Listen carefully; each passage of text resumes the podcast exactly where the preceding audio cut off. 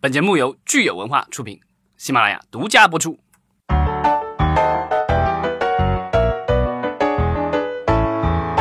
欢迎大家收听新一期的《影视观察》，我是老张。我是大米，大家好，我是石溪。对，今天我们聊一个我们之前聊过的一个话题，但是我觉得这个话题我们还是可以再继续聊，因为我觉得这个话题在短期内应该是还是会是一个热点。继续深挖一下哈，就是对，嗯，短视频。那短视频的话，其实呃，今天我们聊呢，就是国内也有，国外也有。那我们先从国内开始聊。嗯，上次我们聊短视频的时候是就着那个爱奇艺的那个新闻。对，对那那这个其他的平台我们也聊到，其实也在不甘落后，然后也要在短视频上这个跑道上要抢得先机。嗯那今天我们聊一下，就最近呃六月五号，嗯，腾讯视频又发布了一个就是火锅剧，这是他们的一个就是短视频。但它其实是算是短剧集吧，它还不是短视频，它算是一个呃每一集对长度相对比较短的一还是剧集，对吧？，腾讯特地强调了这个概念，它要做成像剧集的概念，跟爱奇艺的类似于，可能偏向于 PGC、UGC、MCN 这种。对，或者 PUGC 对，就只要是长短 OK，、嗯什么形式不限的那种逻辑不太一样。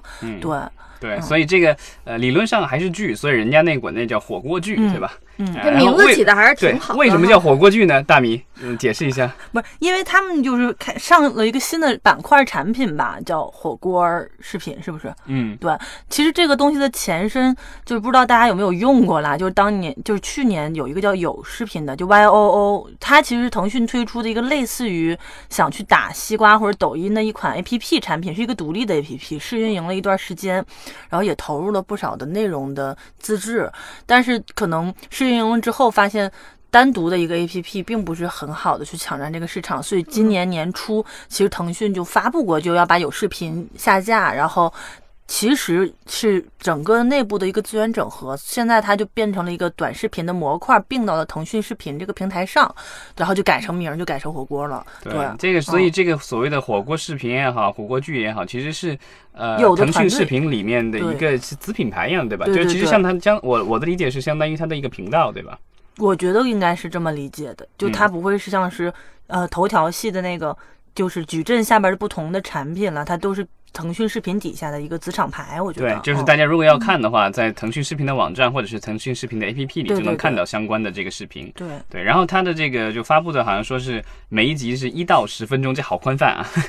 一到十分钟对，具备完整叙事，然后题材广泛、形式多元、镜头语言丰富的微剧或者微综 啊。对，但这这个其实啊、好像把综艺也放到里面去了，嗯所以它叫火锅剧，好像也不是那么合适。但是我不知道应该是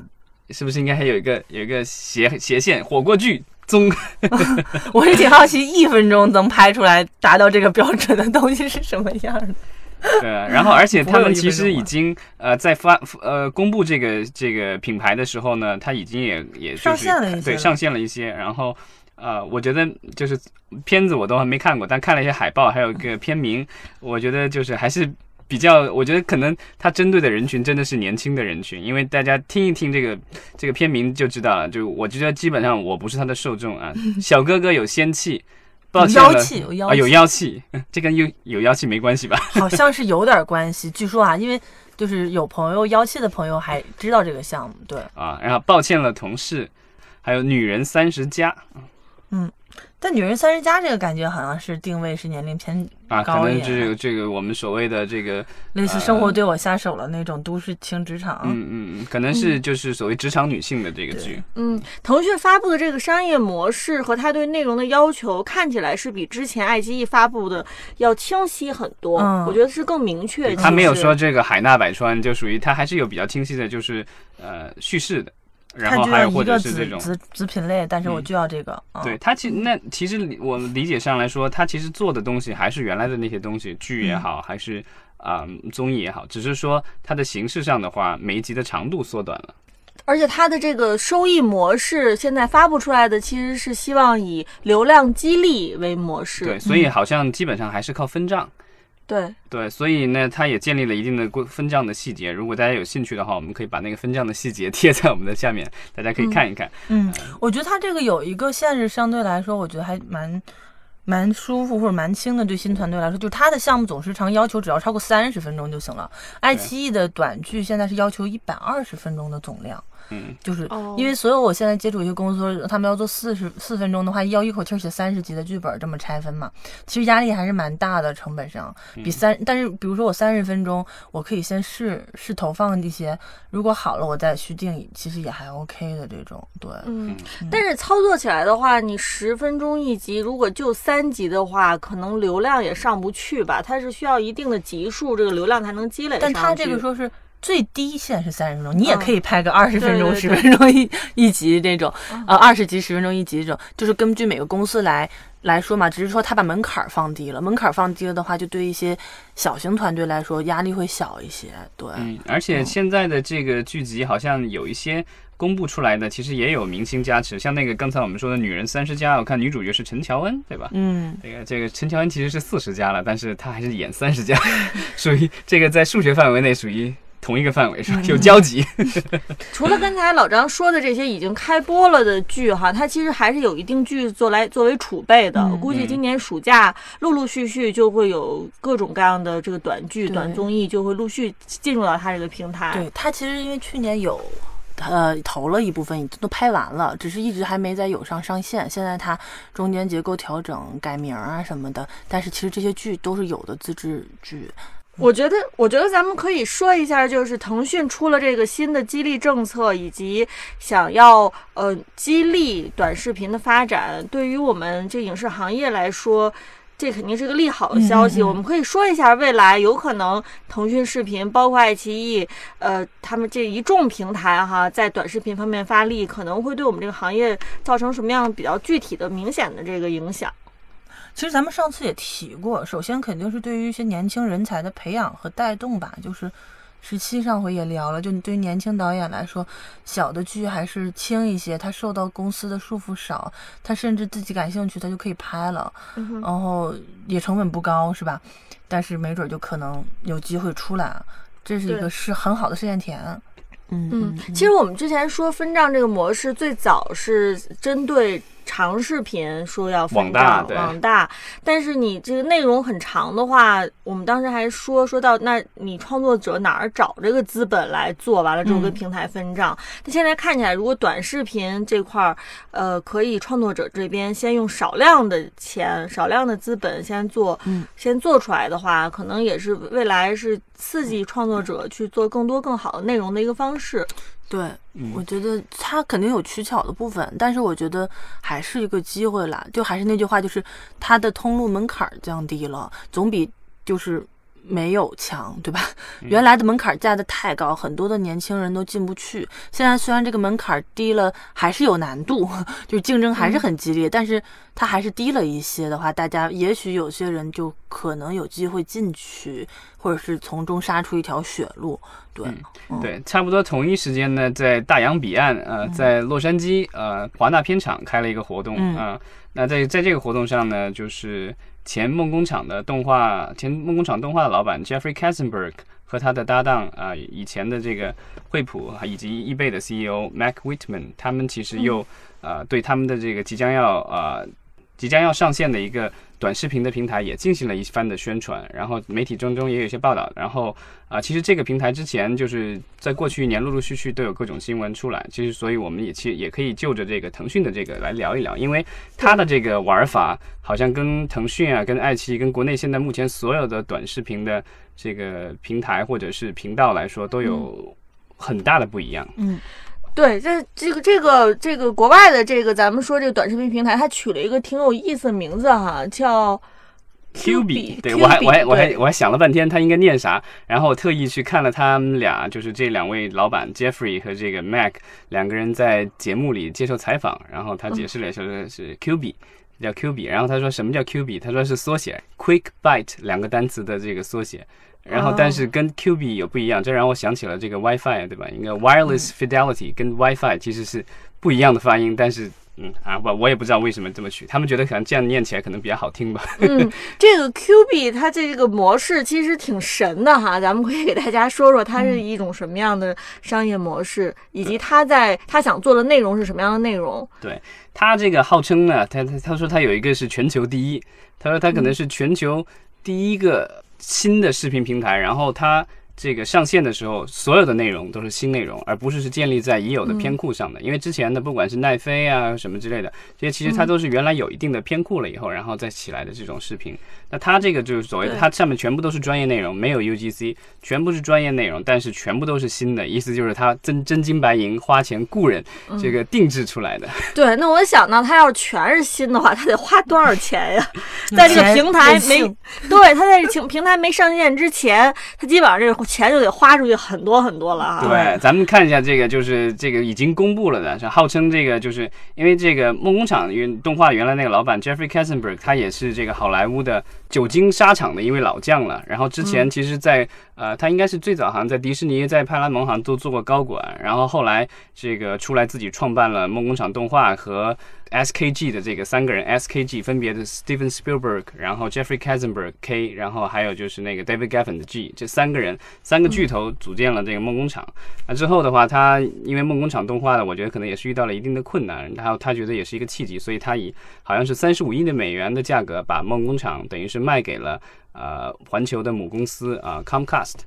嗯，这个卡森伯格这个人，咱们中国的很多就是了解影视行业的人，应该是很熟悉这个名字。之前那个东方梦工厂在筹建以及后来的运营的过程当中的话，Jeffrey Katzenberg 应该是就经常坐着他的私人飞机来中国。是，所以他也属于这个行业大佬了哈。对，然后他的合作伙伴 Mac Whitman，他也是这个之前是呃易贝的 CEO，然后后来又在诶惠普担任 CEO，也是这个就是 IT 行业的大佬，所以他他们其实把他们这个所谓的 Q B 这个公司形容成为一个所谓的好莱坞与呃硅谷硅谷的这个所谓的合作的产一个产物。这太能吹牛了，但人家这个能吹，他也能他也能融资啊。这个对目前已经据说已经融了十亿美元，然后那个股东的这个名单也是非常之华丽，他融已经融了十亿美元，还是说到账了十亿美元？就融了，已经已经融资到了十亿美元。融融，但但是他有一个收到了十亿美元啊 OK，现金已经他收到到了十亿美元，但是他嗯其实的预就是他这个平台第一年的预算达到了二十亿美元，因为他十亿美元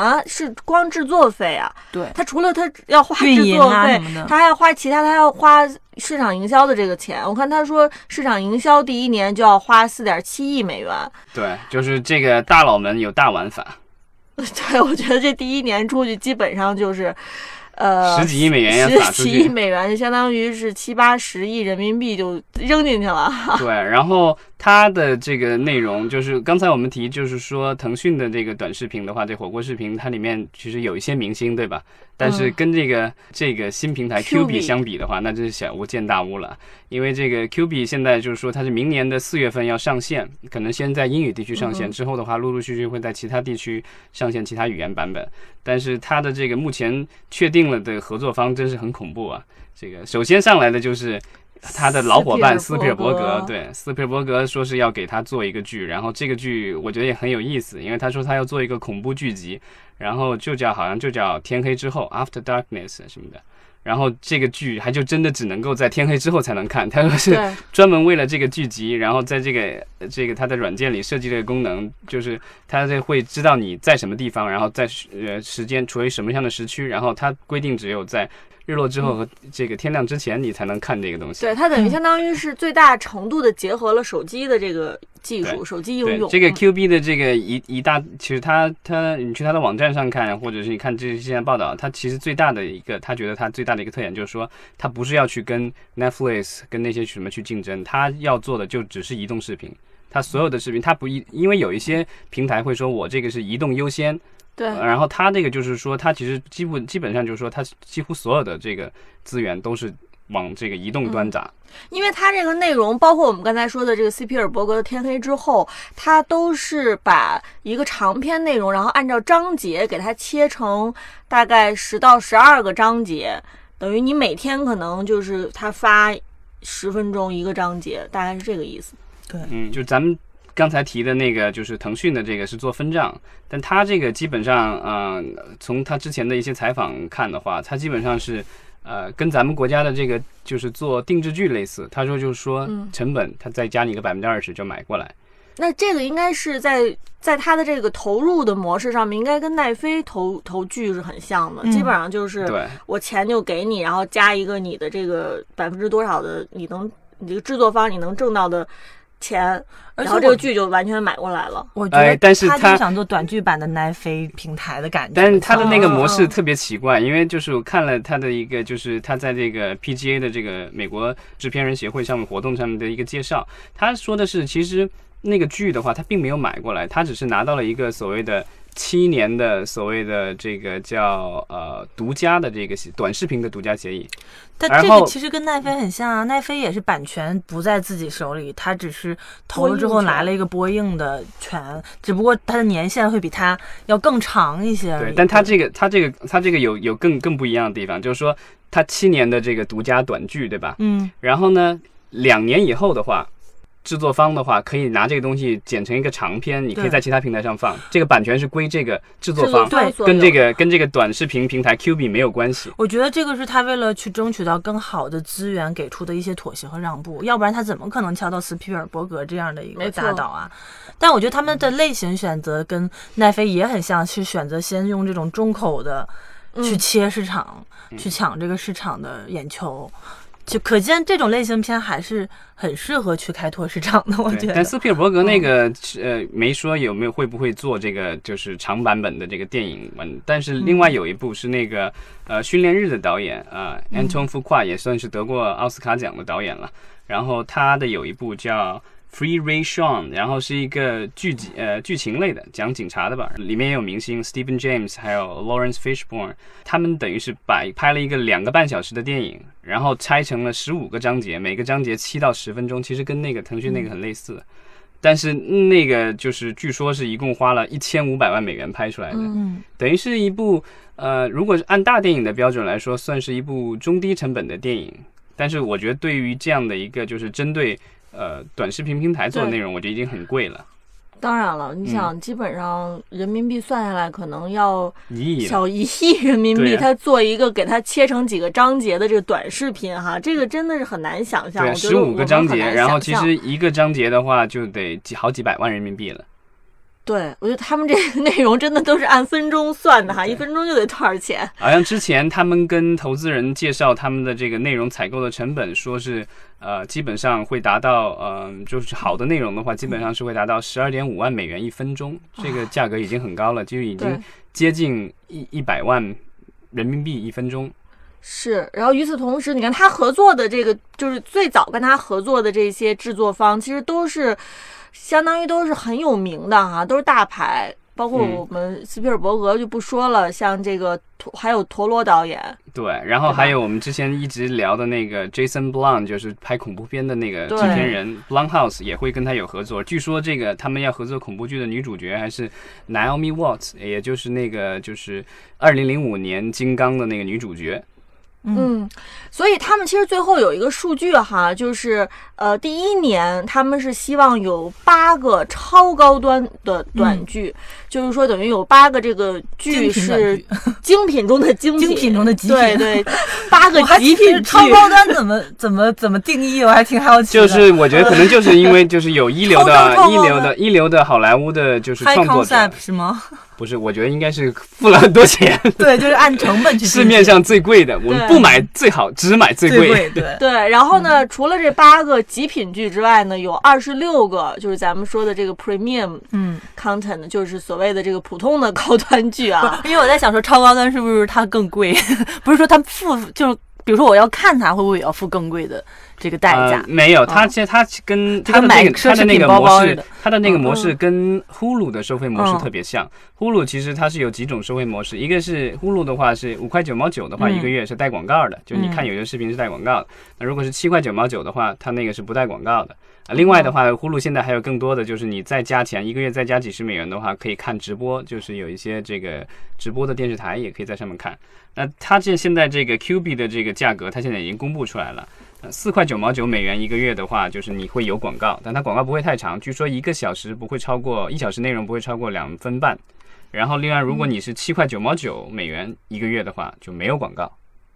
嗯所以这个就是他现在做的，就是说一个单独的视频平台，然后呢没有免费内容，即便是你看广告也得花钱看广告。车感，嗯，但是它这个短视频内容可能前面的广告估计就是也是几几秒、十几秒，对，不会他说可能太长。就是这种几分钟的视频的话，可能就前面的广告可能就五秒，就已经是超短了。我不知道他要放什么样的广告，基本上喊一放几张 PPT 吧，应该就喊一句广告词，基本上就结束了。对。所以我们看啊，它这个短视频网站现在还没上线呢，它要最早的话也要明年四月份上线。对，在北美，是，所以我们到时候看它上线之后整体市场反应如何吧。但是反正总体听起来哈，我觉得前梦工厂老板卡森伯格的这个项目真的是挺唬人的。对啊，因为之前其实他的这个项目从他宣布，他其实一两年前就开始宣布，然后在筹备，已经在花钱招了很多人，然后从各种、嗯从奈飞啊，从呼噜什么的，还有各种传统的媒体公司，就挖了很多人。然后把这个团队建，现在好像据说已经好几百人的团队了。我觉得照这个速度，他们估计已经花了好几亿美元了，然后明年要上线了。这个东西其实风险也挺大的。然后之前其实就一有不断的有人怀疑这个模式到底行不行，因为之前其实也有前车之鉴了。北美其实原来还有一个平台叫 Go Ninety。这个平台的话，其实当年也是来头不小，呃，是呃美国的电信巨头 Verizon 啊，在这个美国就是比较有名的一家这个移动通讯公司，然后它是花了大价钱，其实也是花了超过十亿美元，然后做了一个这样的平台，然后针对是所谓的年轻，就是所谓的不装有线电视，就是不看电视的那些年轻人，然后上面其实各种节目都有，体育节目，然后剧啊什么之类的，然后有原创的，也有一些是拿过来的内容，但那个平台就是运营了几年以后就不了了之了。也是花了好多钱哈，对已经关掉了成成当年我有一个朋友在那儿工作，对我刚知道他去那工作，然后过了没多久，他告诉我我失业了。嗯，嗯，短视频这个模式其实看起来就是还是在实验当中哈，因为十分钟以内的视频，其实你是在跟大家用社交媒体的时间去竞争。比如说，如果我有十分钟的时间，我到底是选择看个微信、发个朋友圈、刷个微博，还是选择看一个剧，这都不好说。对，而且它的这个社交属性其实要打折扣的，因为是，呃，比如说我看了一个这个视频，对吧？我我是会员，我看了这个视频，我觉得挺好，我发给我朋友，但我朋友没有会员，那他会不会会因为就是我说这个好，他会愿意去花这几块美元一一个月去去买一个这个套餐，然后对，来看呢？因为其他的就普通的社交平台，其实那个东西都免费的，不管是这个文章也好，还是视频也好，其实你都点开来，即便是有广告，你看了也就看了，无所谓的。但他这个一定得花钱的，我觉得这个就是其实天然就有了一个壁垒了。对，所以我我其实对这个呃这个 Q 币哈，其实没有那么 强的信心，但是不知道，对谁知道呢？我们就走着看吧。嗯对，然后但是反正我觉得他的这个，你看他的那个就是他的股东的名单，你就知道，就是其实有很多大公司对他还是有很多的期许的。我可以这个，咱们可以报菜名儿，报一下他的这个股东啊。嗯，他投资人，对，就是基本上大家能听到大公司，迪士尼、华纳、NBC 环球，还有索尼、谷歌，甚至还有我们中国的阿里巴巴。嗯哦，对啊，所以就是一堆大佬已经把钱砸进去了，那就看效果了。对。然后我们其实最后可以说一下是，呃，凯森伯格在呃华纳举举办的一个活动上是发布的他这个项目是吧？这个是一个什么活动呢？也是一个挺大的活动。对，是呃美国的这个就是制片人呃工会叫 Producers Guild of America PGA，、然后他们每一年会在呃洛杉矶会办一个这个 Produced by 的这样的这个名字叫就是这就是 Produced by。如果大家熟悉这个好莱坞电影的话，会发现很多这个大的这个好莱坞电影，其实有些著名的制片人。就是他们的这个署名都会写的，就是 produced by 谁谁谁，就是谁谁谁制片的嘛。就是其实我们就是这个行业内一般管这种叫大制片人。我们在一些电影的这个就是美国的电影有一些署名，你也会看到有一些人名字，他比如他名字出来以后有个括号，然后后面写的 PGA 三个字，其实就是他是 PGA 的成员。嗯，对，所以这个。对这个是美国的比较著名的一个工会，然后它其实主要就是呃有电视，然后有电影的这个制片人，包括现在现在也有新媒体的这个制片人也可以加入了。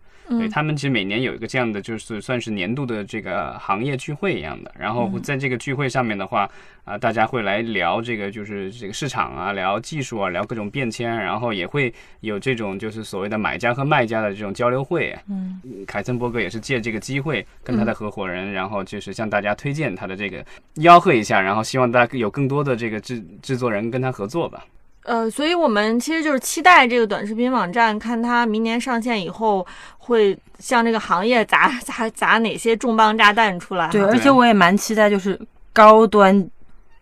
超高端极品剧。对极品剧，它到底能有多大的量、多大的市场影响力，如果产生多大的商业价值？而且我觉得，如果它这个模式跑通了的话，我觉得国国内估计也也会有人想要做这个事情了。对因为目前来说，大家对短视频，大家的态度付费意愿就很不对啊，都是都是希望的是这个，就是通过广告来实现嗯变现，然后就是跟品牌合作对或者是怎么样的。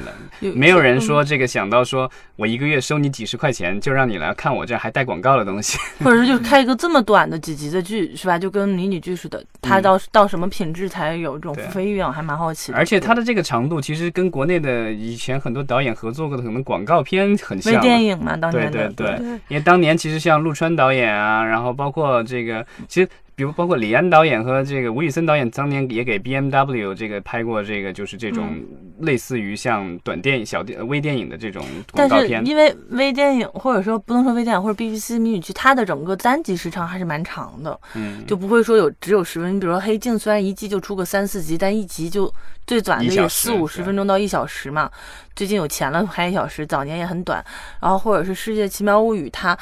一季至少也有个五六集这种，然后二十分钟左右。就所以我就觉得就是这个十分钟的超高端，想就想看一下能到什么样的叙事的惊艳程度吧。其实你别不要说国内可能会有人学，那你在美国像奈飞、呼噜、亚马逊，他们也可以跟进呀，他们也可以再接着去，呃像包括那个 Netflix 机不是也是对。嗯，那个就有几分钟的，对 Netflix 其实现在最近有一些剧集已经是很短了。我前段时间看了一个叫那个什么 Bonding 吧那个剧，然后一共就有六集还是八集，然后每一集就十二三分钟还是多少，嗯嗯就很短了，已经很短了，比正常的剧集二十多分钟的要短很多了。所以，所以这就是为什么我其实没有特别看好它这个 Q B。我觉得短视频的这个内容，你在一个长视频的普通的视频平台上一起放就好了。我就觉得没有必要说我专门再有这么一个需要订阅一个短视频的服务。我觉得如果是奈飞做一个斯皮尔伯格的这个章节分章节的剧，我就很有可能就爆了。但是你要让我天天说看。各种大牌导演做的这个章节分章节的这种短剧，我可能就会觉得没有时间长了没有那么大对兴趣。还是要看内容。对啊，他说他嗯第一年结束的时候可能会有大概七千个视频，嗯，总共七千对这个量，其实跟其他的平台比的话，那个简直是太低了。就是我不知道这个就是他们怎么去靠这个量，而且但是它的那个有些内容好像不是一次性放出来的，好像跟奈飞的那个模式不大一样。奈飞的话，一个剧基本上这多少集都一次放出来，但它那个的话好像是比如说双周更或者是周更这样的，或者它还有一些比较便宜一点的这个日更的节目，那可能我觉得可能是新闻时事类的或者怎么样搞笑的什么东西。但这个就总体来说，我觉得它的量不会特别大。那我觉得愿意花钱看的人，那真的是真爱。嗯，对，好的，好，那我们就期待一个是腾讯的火锅视频，一个是这个美国的 Q 币。对，然后都是短视频。对，好好，那我们聊到这儿，谢谢大家。谢谢谢谢。